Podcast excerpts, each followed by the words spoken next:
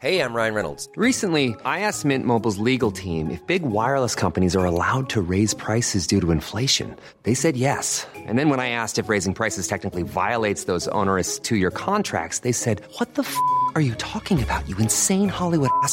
So to recap, we're cutting the price of Mint Unlimited from $30 a month to just $15 a month. Give it a try at mintmobile.com slash switch. $45 upfront for three months plus taxes and fees. Promo for new customers for limited time. Unlimited more than 40 gigabytes per month. Slows. Full terms at mintmobile.com.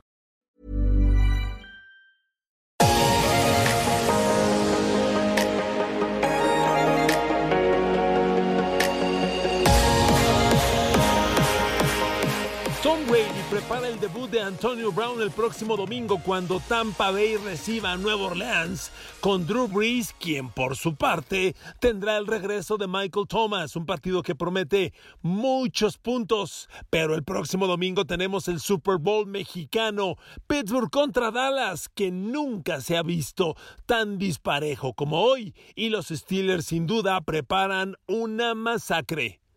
Bienvenidos a este podcast, queridos amigos. Un saludo especial, amigos de Amazon Music, amigos de Spotify, YouTube, Apple Podcast. Gracias por conectarse, gracias por el follow, gracias por el like, gracias por la suscripción. De eso se trata esta historia. Amigos, qué buenos juegos. La NFL es una liga exquisita. Cada semana tenemos partidos de alarido. Y bueno, el, Pittsburgh Dallas es el Super Bowl mexicano. Vamos a arrancar con el Pittsburgh Dallas, si le parece, porque amigos, son dos equipos que yo siempre he dicho son el origen de la NFL en México. Cuando yo era chavo, recuerdo bien el Super Bowl 10, Dallas Pittsburgh, Terry Bradshaw contra Roger Staubach, los vaqueros todavía eh, con, con Roger Staubach, con Drew Pearson. Eh, no había llegado Tony Dorsett, Dorsett llegó para el segundo Dallas Pittsburgh. Eh, son dos equipos que sembraron lo que la NFL es hoy, porque hay muchos jóvenes, hay muchos niños que son fans Cowboys o de Steelers porque su papá se los heredó, su papá que debe ser contemporáneo a mí y creció viendo estos dos equipos. Pero amigos, hoy Hoy la comparación es hasta insultante. No debiéramos decir que existe comparación, porque los Dallas Cowboys son indudablemente uno de los peores equipos que tiene la NFL al momento. De verdad que Dallas es, sin duda, la peor defensiva de la liga. Y con ese récord de 2-6, pues son una vergüenza. Pittsburgh, por su parte, bueno, es el último invicto de la NFL, 7-0, un equipazo. Por eso la línea está, agárrese, de escándalo. Pittsburgh es favorito y por eso está menos 14. Pittsburgh menos 14, Dallas más 14. En un partido que si a usted le interesa el over-under se pronostican 42 puntos. A ver amigos, Pittsburgh va a ganar la línea, ¿ok?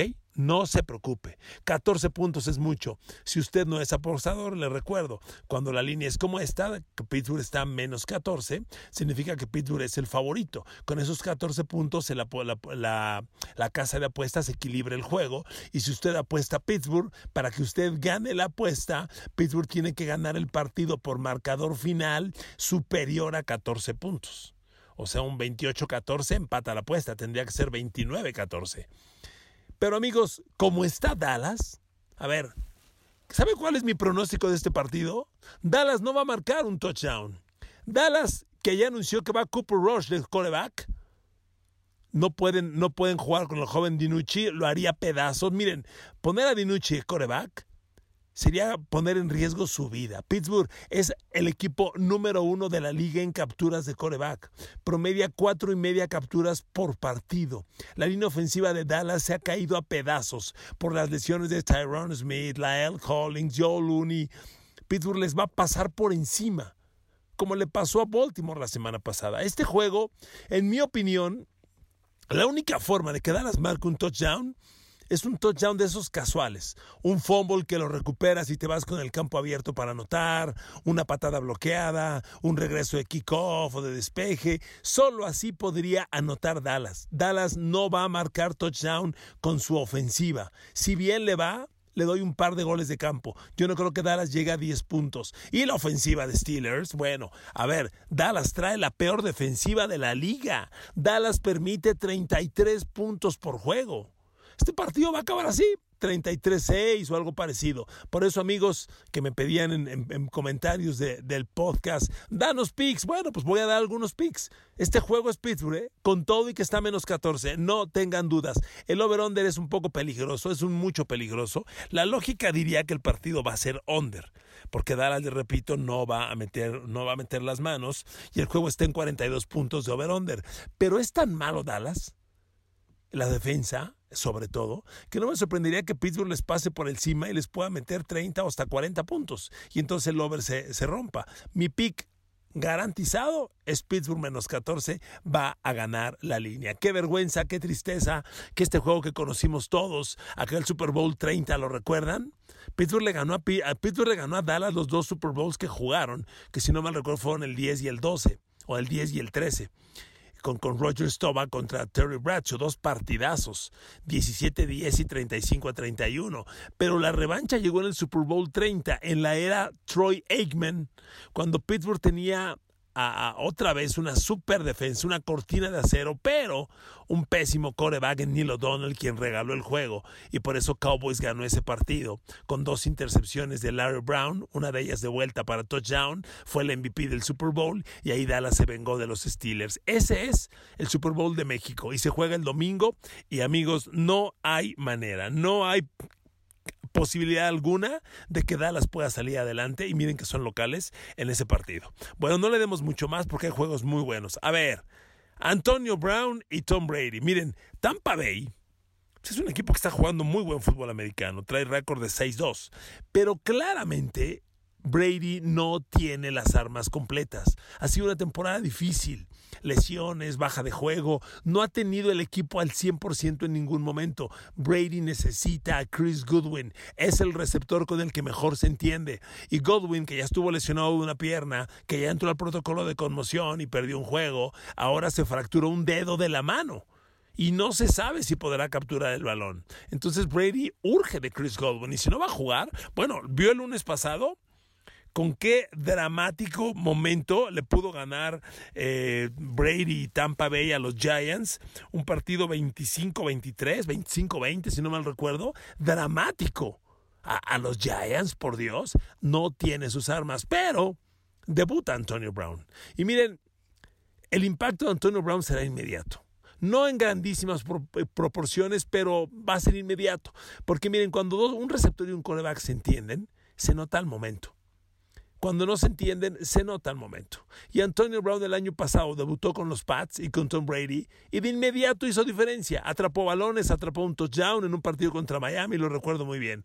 Hoy Antonio Brown va a debutar y va a apoyar. Tal vez no explote exageradamente, pero va a apoyar. La duda es si juega Chris Goodwin. Ese es el tema. Yo le quiero dar la siguiente, eh, la siguiente propuesta. Bueno, primero, ¿Cómo están los números en el momio de este Tampa Bay contra Nueva Orleans? Bueno, el juego está Tampa Bay menos 5 puntos. Y el over-under está en 51 puntos. Es decir, si usted apuesta a Tampa para que Tampa gane la apuesta, tiene que ganar por más de 5 puntos por 6. Tiene Nueva Orleans más, eh, si apuesta a Nueva Orleans, ya tiene 6 puntos para el marcador final. ¿Qué le gusta más?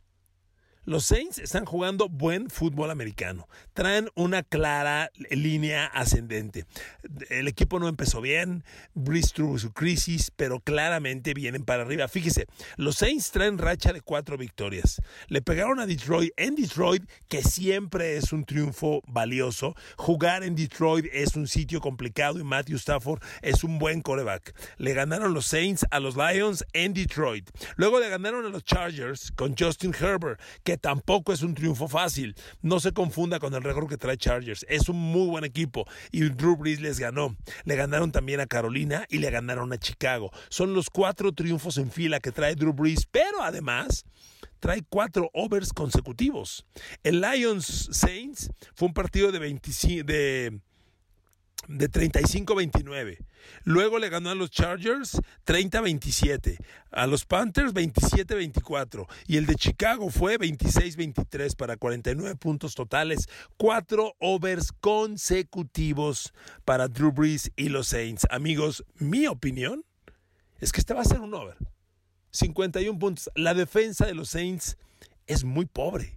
Por Dios, la defensa de Nueva Orleans trae broncas severas. Si vamos a hablar eh, en la estadística de yardas permitidas, la defensa de los Saints parece respetable, pero es, la número, son dos, cuatro, seis, la, octava de la liga. No está mal. Ser la octava defensa de la liga en, por yardas permitidas me parece un número respetable, pero siempre les he dicho que yo leo las estadísticas por puntos, no por yardas. Lo que vale en la liga son los puntos, es con lo que ganas o pierdes un partido. Y Nuevo Orleans está permitiendo 28 puntos por juego. De las 32 defensas de la liga, los Saints tienen la 23. Es mala. Si juega Chris, quiero dejar clara la historia. Si juega Chris Goodwin, este juego es over garantizado. Garantizado. El tema está si juega o no. ¿Ok? Si no juega Chris Goodwin, el impacto de Antonio Brown va a marcar diferencias. Sigo pensando que puede ser un over con las reservas del caso, pero con Chris Goodwin en el campo, délo por hecho. La defensa de Nueva Orleans no tiene armas, no trae presión al coreback, es otro problema. Bueno, si tú no presionas al coreback, ¿cómo carambas quieres trascender? ¿Cómo carambas quieres frenar a, los grandes corebacks que tiene en la NFL? Y mire que Nueva Orleans tiene muy buenos jugadores para trabajar esa estadística de capturas de coreback. Sin embargo, después de siete partidos, tienen 19 capturas. Pues que no está mal, es una buena cifra, pero tampoco es elite. El gran defensivo de este equipo está siendo el jovencito Trey Hendrickson, que tiene cinco y media, jugador interesante. Sigue produciendo Cameron Jordan, aunque solo trae dos y media, y se acabó. Hendrickson es el hombre que hace diferencia. De Marcus Davenport también, pues mejor ni hablamos, no pasa nada. Un jugador que debía despuntar con lesiones. Eh, irrelevante este año y los Saints no tienen presión al coreback. El perímetro, Marshawn Latimore llamará de petate. Malcolm Jenkins, eh, escaso impacto, aunque es líder tacleador del equipo, escaso impacto. Y Nuevo Orleans está permitiendo muchos puntos. Entonces, le dejo claro nuevamente. Si juega Chris Goodwin de Tampa, over garantizado, garantizado de 51 puntos. Si no juega Chris Goodwin, sigo pensando que es over, aunque valórele usted, deje que su tacto al final decida. Este equipo de los Buccaneers con Antonio Brown van a mejorar. Es la primera semana. Antonio Brown no tiene ni dos semanas entrenando. Va a ser su primer juego, pero creo que su impacto se va a notar. Vámonos a otro juego de la jornada. Indianapolis, Baltimore. A ver, ¿qué tienen los Colts que nadie habla de ellos? Y van cinco ganados, dos perdidos. Oiga, y los Colts le han ganado a buenos equipos, ¿eh? O sea, ya le ganaron a Chicago, ya le ganaron a Minnesota, vienen de ganarle a Detroit en Detroit y vienen de ganarle a, Cincinnati hace dos semanas. Cincinnati con Joe Burrow está compitiendo semana a semana. Ese juego lo ganó Colts 31-27, parecía perdido y lo rescataron. Y Philip Rivers está rescatando una buena temporada. Yo siempre les dije, Philip Rivers tiene talento para jugar una temporada más a buen nivel. Y no me está haciendo quedar mal el señor Philip Rivers. Trae 10 pases de touchdown, 6 intercepciones. No son números elite, pero está ganando los partidos. Y eso es lo relevante. A ver amigos, Baltimore es el rival de los Colts. La semana pasada Baltimore perdió con Pittsburgh. Les he dicho varias veces, ¿a quién le ha ganado Baltimore? Sus cinco triunfos son contra cinco equipos basura. Le ganó a Cleveland en la jornada 1. No es lo mismo Cleveland hoy que el de la jornada 1, perdóneme. Le ganó Ravens a Cleveland en la jornada 1. Luego le ganó a Tejanos, que no trae nada. Le ganó a Washington, a Cincinnati y a Filadelfia. Ah, Cincinnati, reconozco, le acabo de decir, pelean. Ok, pero bueno, tampoco es el gran triunfo del año. Y en cambio, enfrentó a Ravens, perdón, enfrentó a Chiefs y le pasaron por encima. Y de Pittsburgh ni hablamos. Baltimore está perdiendo los juegos grandes. Sin embargo, yo creo que este juego contra Colts es el momento para darle la vuelta. A ver, los Ravens para ganar necesitan correr el balón. Es increíble que la semana pasada corrieron 265 yardas a la cortina de acero de Pittsburgh y ni así ganaron. Pittsburgh les ganó porque les robó cuatro balones, dos fumbles y dos intercepciones. Eso no se va a repetir. Los Ravens Le corrieron 265 yardas a Pittsburgh, reitero. Una defensa contra la carrera, la de Steelers, que permitía 54 yardas por juego y le, le corrieron cinco veces más. Ahora van contra los Colts, que es otra defensa respetable. ¿eh? Los Colts, nadie habla de ellos, tienen una muy buena defensa, pero amigos, no le van a parar la carrera a los Ravens. Yo creo que los Ravens van a correr, van a generar esa estabilidad ofensiva que necesita Lamar Jackson. Y cuando Lamar Jackson tiene juego terrestre, lo demás se le da. Sospecho que este es el primer buen triunfo del año para Ravens. Es un juego que me gusta para ellos. No le he dicho la línea, ¿verdad? Permítame decírsela con mucho gusto. El Baltimore contra Colts está menos dos y medio Baltimore Indianapolis más dos y medio, over-under de 47 puntos. Dos y medio nada más, ¿ok? Yo siento que es el momento para que Ravens gane su primer partido importante y, pueda, y pueda empezar a caminar, a retomar alturas. Bueno, y el último juego del que le quiero hablar, que de hecho es el primer juego de esta jornada, es el Green Bay contra San Francisco.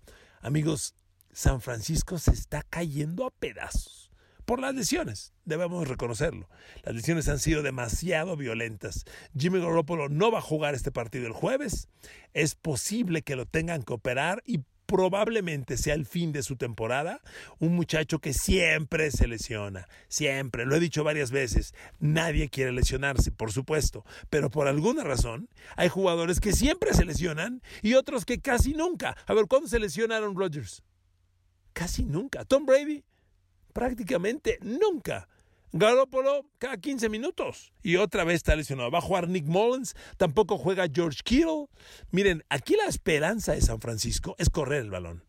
Este juego fue la final de la Conferencia Nacional el año pasado, la temporada pasada, y San Francisco les corrió 320 yardas a los Packers. Y los Packers vienen de una semana anterior ante Minnesota en la que Dalvin Cook les generó 260 yardas combinadas, recepciones, carreras. No le pararon la carrera nunca. Cook corrió 360, perdón, fueron 220 yardas combinadas.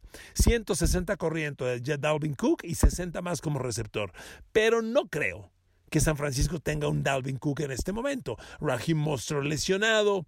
Amigos, San Francisco se está cayendo a pedazos. Divo Samuel no es oficial que regrese. Se está cayendo a pedazos. Y Green Bay, con todo y sus broncas, mire que Green Bay ha perdido dos de sus últimos tres partidos. Pero bueno, ¿con quién perdió? El de Vikings, que siempre lo he dicho, Minnesota es un buen equipo, que muy inestable, que juega mal con frecuencia, pero es un buen equipo. Y, también perdió Green Bay con Tom Brady hace tres semanas. Entonces son dos derrotas de alta competencia. El triunfo intermedio fue el que le lograron sobre Tejanos. Green Bay necesita mejorar la defensa. Creo que es el partido para mejorarla.